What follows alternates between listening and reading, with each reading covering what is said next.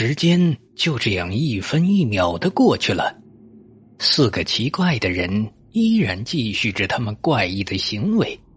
突然，砰的一声响，紧跟着哗啦啦的一声玻璃破碎、摔在地上的声音从远处传来。顿时，也就是那个方向，突然出现了一种明晃晃的绿光。于是，四个人全都停下了脚步，而只有女儿明艳朝着发出绿光的方向一步步的走去。终于，当明艳走到那个发光架子的眼前，她看到了，原来是一只骨灰盒正在奇迹般的发出一阵阵明晃晃的绿光。并且还有一阵乳白色的烟雾从骨灰盒的四周冒了出来。明艳静静的朝着那只骨灰盒靠近，最终，他竟一下子抱起了那只骨灰盒，慢慢的转身离去。然而，就在那个原本存放骨灰盒的小方格子里，似乎还卡着一张照片但是不知什么原因。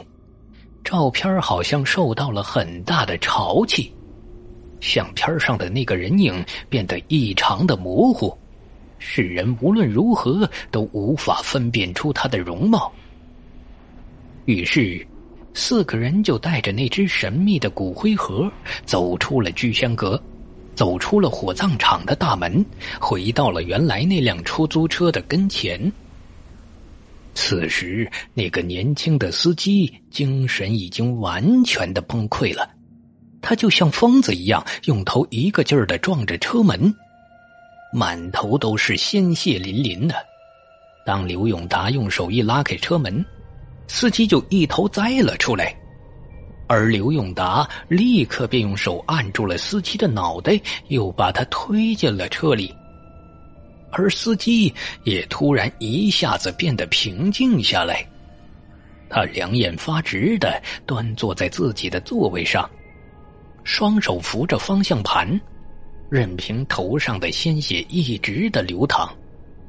终于，刘永达说话了：“开车。”司机微微的点了一下头，然而，就在与此同时，发动机的钥匙。竟然出奇的自己转动了一下，汽车“嗡”的一声发动了，并且很快就开动了起来，驶向了他们的归途。当四个人捧着那只神秘的骨灰盒回到家的时候，那个被邪灵蛊惑的年轻司机疯狂的把车开到了最高的时速，奔向了杳无人烟的公路。并且最终猛地撞到了广场上的一个花坛里，一个乳白色振臂飞驰的人体雕塑也被撞得轰然倒塌。而在刘永达的家里，四个人都默默的又一次围坐在那张方桌跟前，在桌子的正中央正放着那只骨灰盒。突然。刘永达把手伸了过去，他慢慢的打开了骨灰盒的盖子，在黑暗中，那白色的骨灰就像过了期的荧光粉一样，向外散发着极其微弱的寒光。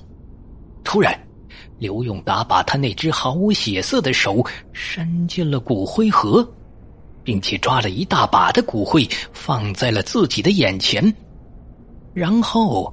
他来回仔细的观察着手中的骨灰，似乎在寻找着什么。突然，刘永达猛地一下子把手中的骨灰全都塞进了自己的嘴里，开始慢慢的咀嚼。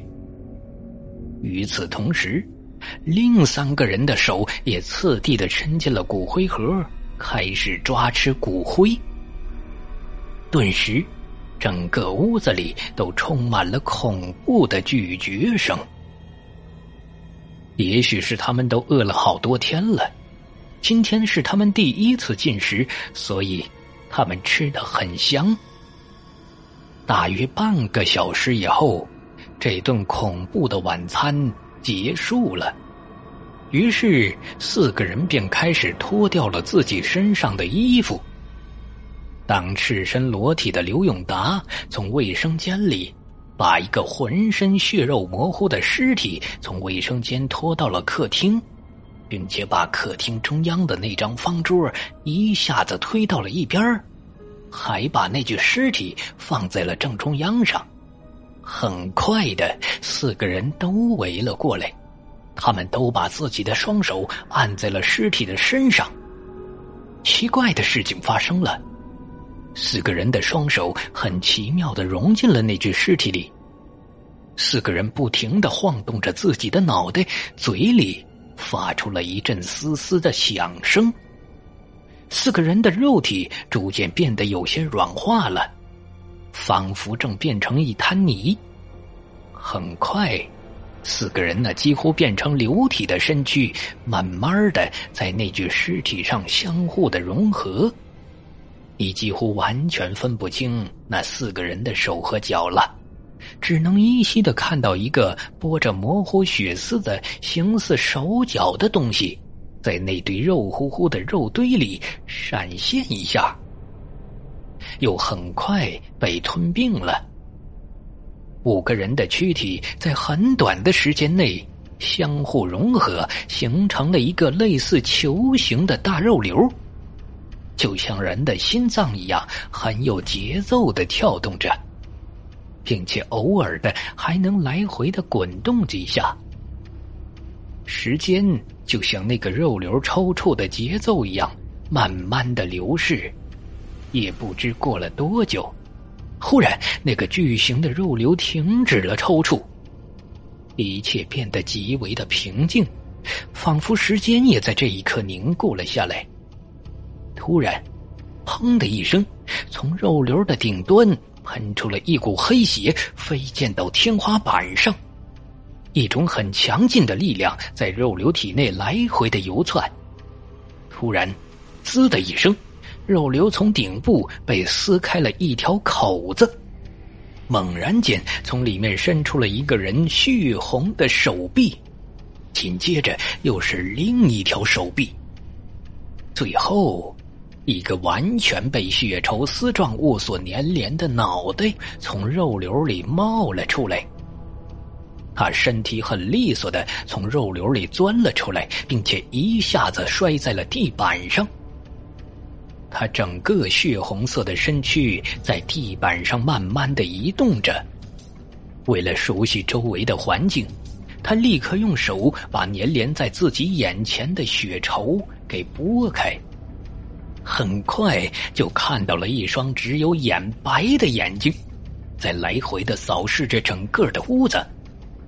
渐渐的，他开始向卫生间慢慢的爬去，在他的身后留下了一条很恐怖的血色痕迹。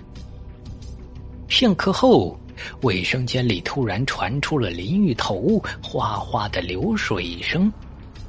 红色的鲜血逐渐蔓延了整个卫生间的地板，与此同时，血红色也慢慢从那个恐怖的身躯上开始退去，一副白皙娇嫩的肌肤逐渐的显现了出来，在蒸腾的雾气中，一个女人婀娜多姿的身影缓缓的映现出来。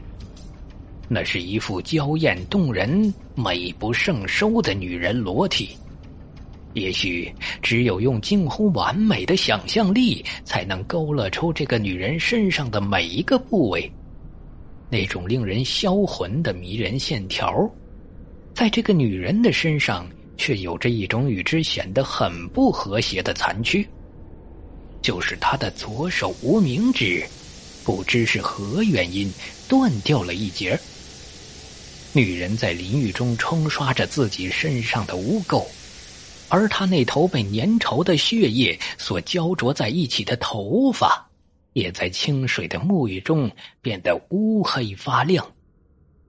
令人吃惊的是，她的头发正在快速的长起来，并且很快拖到了地板上。终于，卫生间里哗哗的水声停了。然后，吱啦啦的门缓缓的打开，那个女人穿着一身紫红色的浴袍，从卫生间里走了出来。也许是那个女人眼睛的恐怖掩盖住了她容貌的漂亮，没有黑色的眼球，而只有眼白的眼睛睁得很大。她环视了一下周围，然后轻轻的走进了刘永达和妻子素萍的卧室。那个女人一下就坐在了梳妆台前，她微微的侧着脑袋，对着面前的镜子。拿起一把梳子，开始很缓慢的梳头。她的头发很长，也很柔软。她一边梳着头，一边欣赏着镜中的自己，甚至还从嘴里哼出了几声很凄冷的音调。突然，镜子中的女人开始变得逐渐衰老。最终，竟然衰老到皮肤全都皱成密密麻麻的一条条很深的褶子。整个的景象显得极其恐怖。突然，只听到一个女人凄厉的惨叫声，随着一声清脆的响声，镜子被砸成了七零八落的碎片。从那些碎裂的玻璃片中可以看到。一个痛苦的女人正在用手指抠出了自己的眼球。